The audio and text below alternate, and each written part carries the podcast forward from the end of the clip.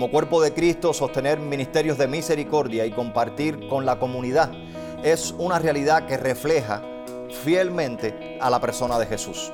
Este es uno de los aspectos del Evangelio del Reino. Y el Evangelio del Reino es como Cristo ha traído a través de su persona y su obra el Evangelio a través de la iglesia también a la comunidad.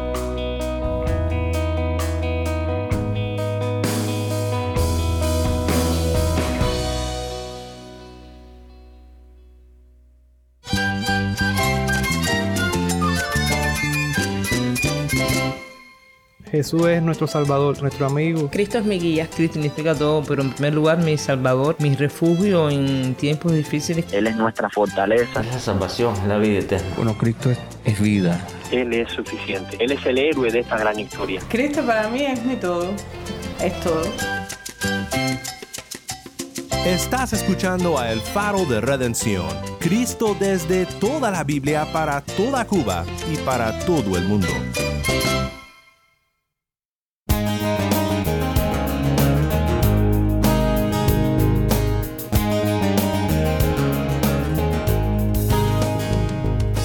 Hola, soy el pastor Daniel Warren. Gracias por acompañarme aquí en El Faro. Estamos en una serie titulada Gálatas, por fe y no por obras.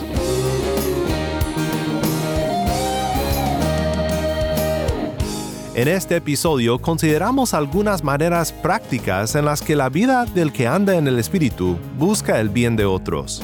Si tienes una Biblia, busca Gálatas 6, 1 al 10 y quédate conmigo para ver a Cristo en su palabra.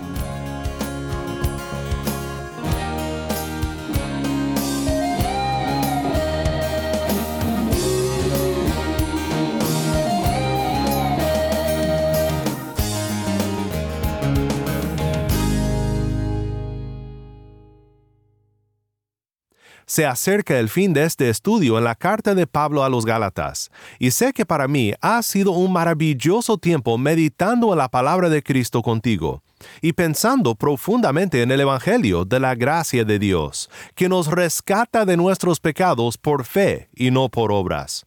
Antes de entrar al estudio de hoy, quiero compartir contigo un testimonio más desde Cuba. Bueno, pues un privilegio y un honor que estemos compartiendo acá. Mi nombre es Josué. Estamos con el pastor Josué en Santa Clara. Soy el pastor de la primera iglesia bautista de Santa Clara. Tengo 42 años, estoy casado hace 12 años, tengo dos hijos varones, Efraín de 9 años y Pablo de 4 años. Hermano, cuéntanos un poco acerca de tu labor pastoral, ¿cómo, cómo te ha ido acá en Santa Clara? Bueno, acá en Santa Clara, ah, tengo que decir que yo soy eh, habanero, nacido en, en La Habana eh, y nunca he vivido fuera de La Habana. Eh, en el 2017, finales, principios del 2018, el Señor empezó a, inquietarnos con la iglesia acá en Santa Clara. Tuvimos una propuesta de ministerial acá. Estuvimos orando ese 2018. Y uh, el primer domingo del 2019 fui presentado como el pastor, oficialmente el pastor de esta iglesia. O sea que llevamos aproximadamente tres años en, en, este lugar. Ha sido un reto, sobre todo porque desde que llegamos, primero hubo un contratiempo al principio, nueve meses que estuvimos viajando los fines de semana porque no había, no estaba lista la casa pastoral. Y después, cuando ya nos empezamos a sentar aquí, empezó la, la pandemia en el 2020, eh, en marzo aproximadamente 2020, y hemos tenido que pastorear la iglesia a veces a la distancia, ¿no? Pero ahora estamos volviéndonos a reinsertar en el trabajo ministerial y, y haciendo la, la labor más presencial. ¿Podrías contarnos un breve testimonio de cómo conociste al Señor, cómo Cristo rescató tu vida? Bueno, yo nací en una familia de herencia bautista.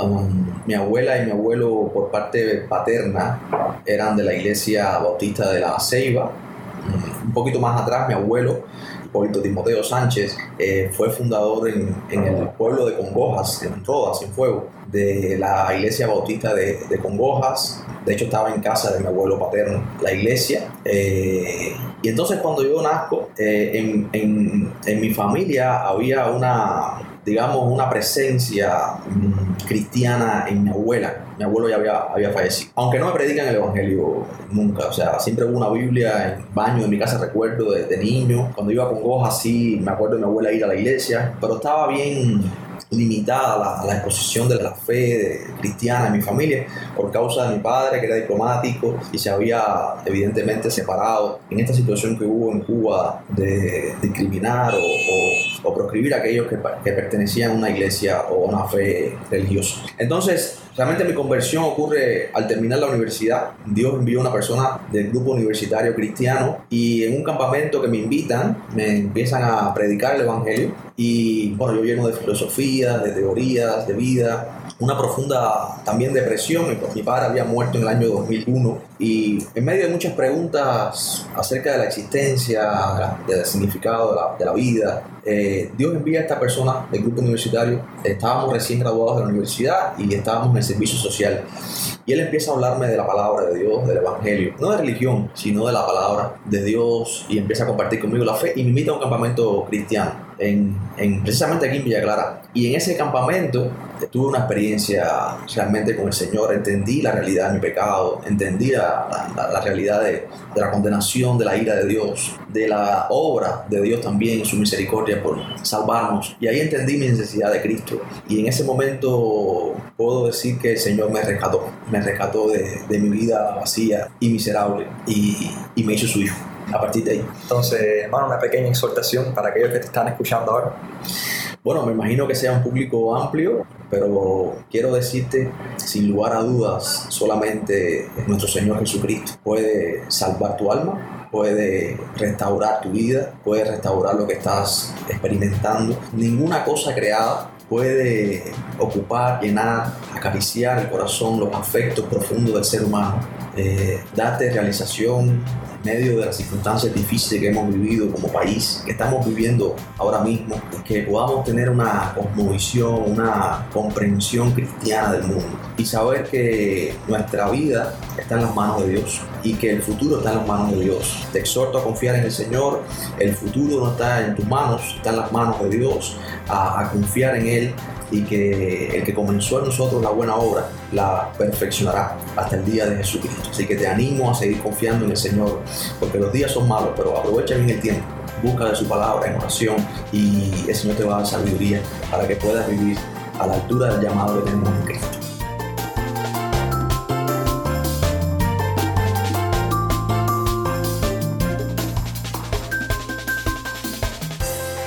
Muchas gracias, Pastor Josué, por acompañarnos aquí en el Faro.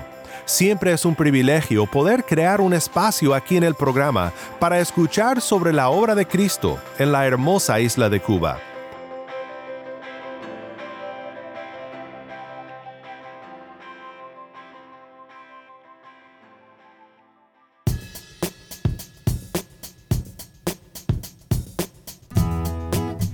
Nuestro texto de hoy es Gálatas 6, 1 al 10. Y en este pasaje vemos cómo el que anda en el Espíritu vive una vida de amor. Este fue un tema que empezamos a ver ayer cuando consideramos el fruto del Espíritu, la cosecha de virtudes que el Espíritu produce en nuestras vidas.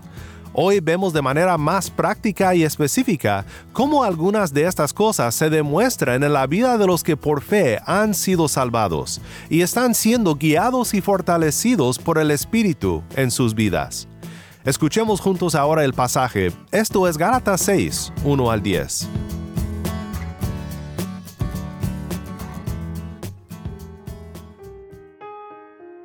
Hermanos, aun si alguien es sorprendido en alguna falta, ustedes que son espirituales, restáurenlo en un espíritu de mansedumbre, mirándote a ti mismo, no sea que tú también seas tentado.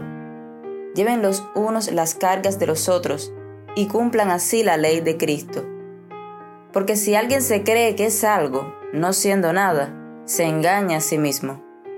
Pero que cada uno examine su propia obra, y entonces tendrá motivo para gloriarse solamente con respecto a sí mismo, y no con respecto a otro, porque cada uno llevará su propia carga. Y al que se le enseña la palabra, que comparta toda cosa buena con el que le enseña. No se dejen engañar, de Dios nadie se burla, pues todo lo que el hombre siembre, eso también segará. Porque el que siembra para su propia carne, de la carne segará corrupción pero el que siembra para el Espíritu, del Espíritu segará vida eterna. No nos cansemos de hacer el bien, pues a su tiempo, si no nos cansamos, segaremos. Así que entonces, hagamos bien a todos según tengamos oportunidad, y especialmente a los de la familia de la fe. Muchas gracias, Tai. Nuevamente esto fue Gálatas 6, 1 al 10. Creo que en este pasaje vemos un llamado con dos aplicaciones específicas. El llamado es este. El que anda en el Espíritu vive su vida para el bien de otros. La falsa doctrina que los Gálatas enfrentaban y que muchos habían creído no producía el fruto del amor y preocupación por otros, sino orgullo y contiendas. Pablo exhorta aquí a que los que siguen el verdadero evangelio de la gracia, a los que andan en el Espíritu o los que son espirituales, vivan una vida de amor. El que anda en el Espíritu vive su vida para el bien de otros. Y hay dos aplicaciones específicas, restaurar al pecador y apoyar al predicador. Son tan solo dos de muchas aplicaciones de este llamado, y el pasaje termina recordándonos que el que anda en el Espíritu vive su vida para el bien de otros siempre que tenga la oportunidad de hacerlo. Primero, el que anda en el Espíritu vive su vida para el bien de otros cuando restaura al pecador. Pablo dice, hermanos, aun si alguien es sorprendido en alguna falta, ustedes que son espirituales, restáurenlo en un espíritu de mansedumbre, mirándote a ti mismo, no sea que tú también seas tentado. Gálatas 6.1. Esto que Pablo dice encaja muy bien con lo que Santiago observa sobre el acto de rescatar y restaurar a la persona errante, a la persona que se ha desviado de los caminos del Señor. Santiago 5, 19 al 20 dice, Hermanos míos, si alguien de entre ustedes se extravía de la verdad y alguien le hace volver, sepa que el que hace volver a un pecador del error de su camino, salvará su alma de muerte y cubrirá multitud de pecados. La carta de Judas dice algo similar y nos recuerda del peligro que corremos cuando tratamos de restaurar al pecador. Pero ustedes, amados, edificándose en su santísima fe, orando en el Espíritu, consérvense en el amor de Dios, esperando ansiosamente la misericordia de nuestro Señor Jesucristo para vida eterna. Tengan misericordia de algunos que dudan, a otros sálvenlos, arrebatándolos del fuego, y de otros tengan misericordia con temor, aborreciendo aún la ropa contaminada por la carne. Judas 20 al 23. En estos textos, como en nuestro texto de hoy, podemos ver el corazón de Cristo por la oveja extraviada. Dice Mateo 18, 12 al 14, ¿qué les parece? Si un hombre tiene cien ovejas y una de ellas se ha descarriado, ¿no deja las noventa y nueve en los montes y va en busca de la descarriada? Y si sucede que la haya, en verdad les digo que se regocija más por esta que por las noventa y nueve que no se han descarriado. Así no es la voluntad del Padre que está en los cielos que se pierda uno de estos pequeñitos. Mateo 18, 12 al 14. Cristo es el buen pastor que busca a sus ovejas extraviadas y que da su vida para que ninguno se pierda. Él dio su vida por la vida de tu hermano, así que cuando lo veas extraviado, vale la pena buscarle y rogarle que regrese porque su alma fue comprada por la valiosa sangre de Jesucristo. Al hacerlo, debemos de mirarnos a nosotros mismos, no sea que también seamos tentados o contaminados, como dice Judas, ya sea por la misma tentación o por otra tentación, como el orgullo, porque nosotros no hemos cedido a la tentación y no batallamos con lo mismo. Esta es una de las muchas maneras por las cuales podemos llevar las cargas de otros. Donde al final del texto Pablo dice que cada uno llevará su propia carga. La palabra carga es una palabra diferente aquí, aunque nuestra traducción nos da la misma palabra. El punto aquí es que llevemos las cargas de otros, que ayudemos a otros, que restauremos al pecador, recordando que cada uno de nosotros también rendiremos cuentas por lo que hemos hecho llevaremos nuestra propia carga. Segundo, el que anda en el Espíritu vive su vida para el bien de otros cuando apoya al predicador. Esta es otra aplicación muy específica del llamado a vivir por el bien de otros, y es un punto importante. A ningún predicador humilde le gusta hablar de esta realidad, pero es una verdad bíblica que el que predica la palabra debe de ser apoyado y sustentado económicamente por la iglesia. A veces Pablo mismo no ejercía este derecho y prefería trabajar con sus manos para poner comida en la mesa, para no imponerse en las nuevas iglesias que fundó. Escucha lo que Pablo dice en 1 Corintios 9, 3 al 14. Mi defensa contra los que me examinan es esta. ¿Acaso no tenemos derecho a comer y beber? ¿No tenemos derecho a llevar con nosotros una esposa creyente, así como los demás apóstoles, los hermanos del Señor y Cefas? ¿O acaso solo Bernabé y yo no tenemos el derecho a no trabajar? ¿Quién ha servido alguna vez como soldado a sus propias expensas? ¿Quién planta una viña y no come de su fruto? ¿O quién cuida un rebaño y no bebe de la leche del rebaño?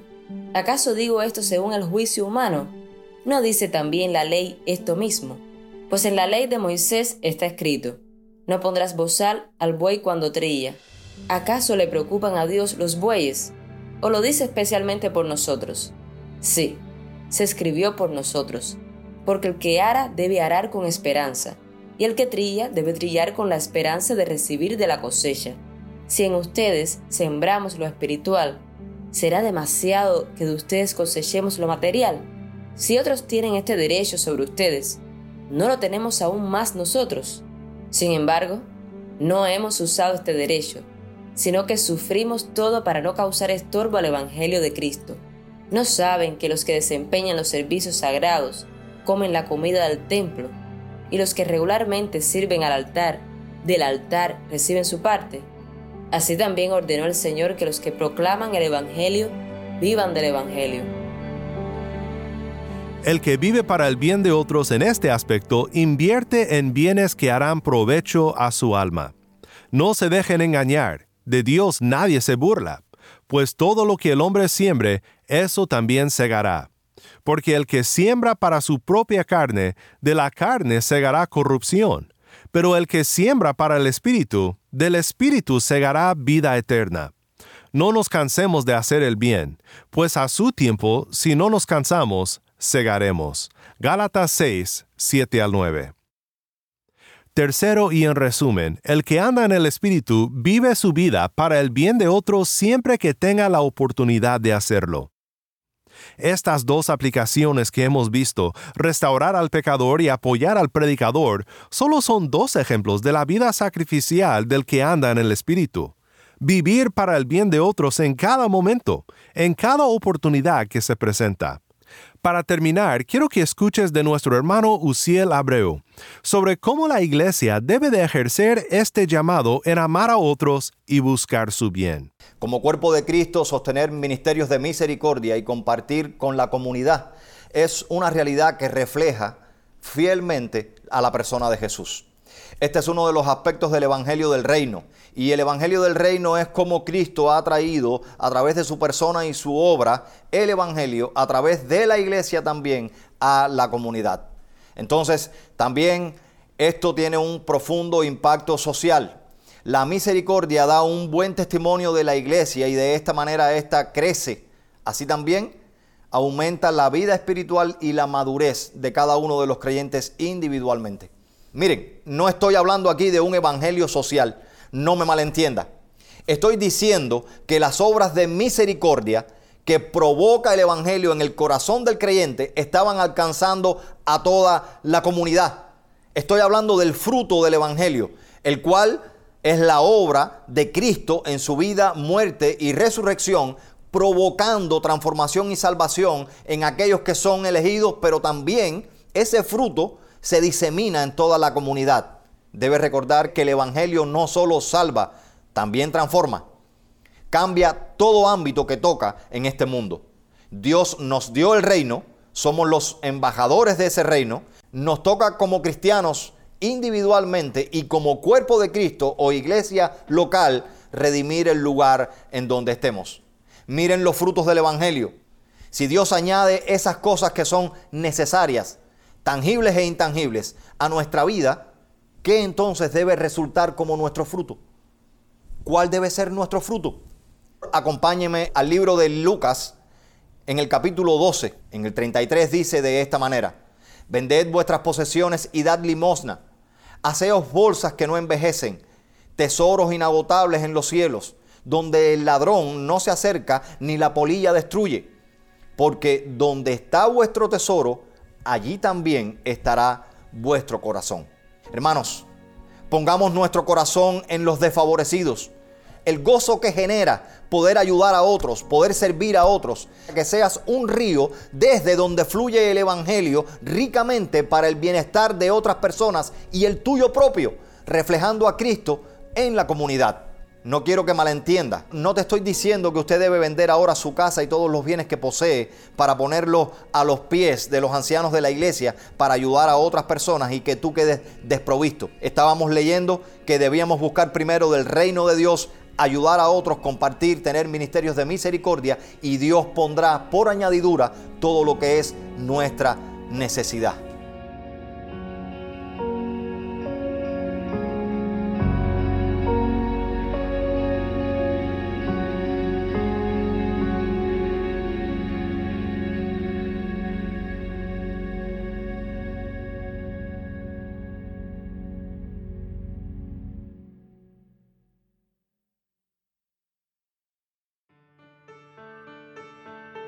Soy el pastor Daniel Warren y esto es el faro de redención.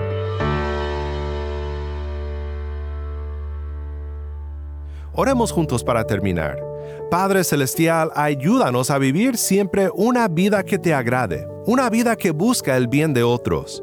Ayúdanos a seguir a nuestro Cristo, quien nos buscó cuando éramos ovejas errantes.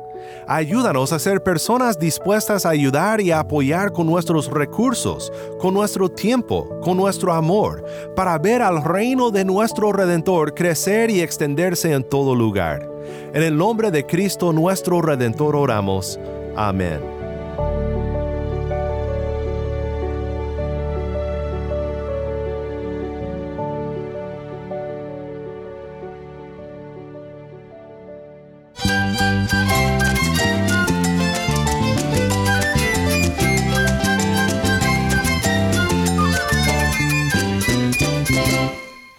Pastor Daniel Warren. Te invito a que me acompañes mañana en esta serie Gálatas, por fe y no por obras. La luz de Cristo desde toda la Biblia para toda Cuba y para todo el mundo, aquí en el faro de redención.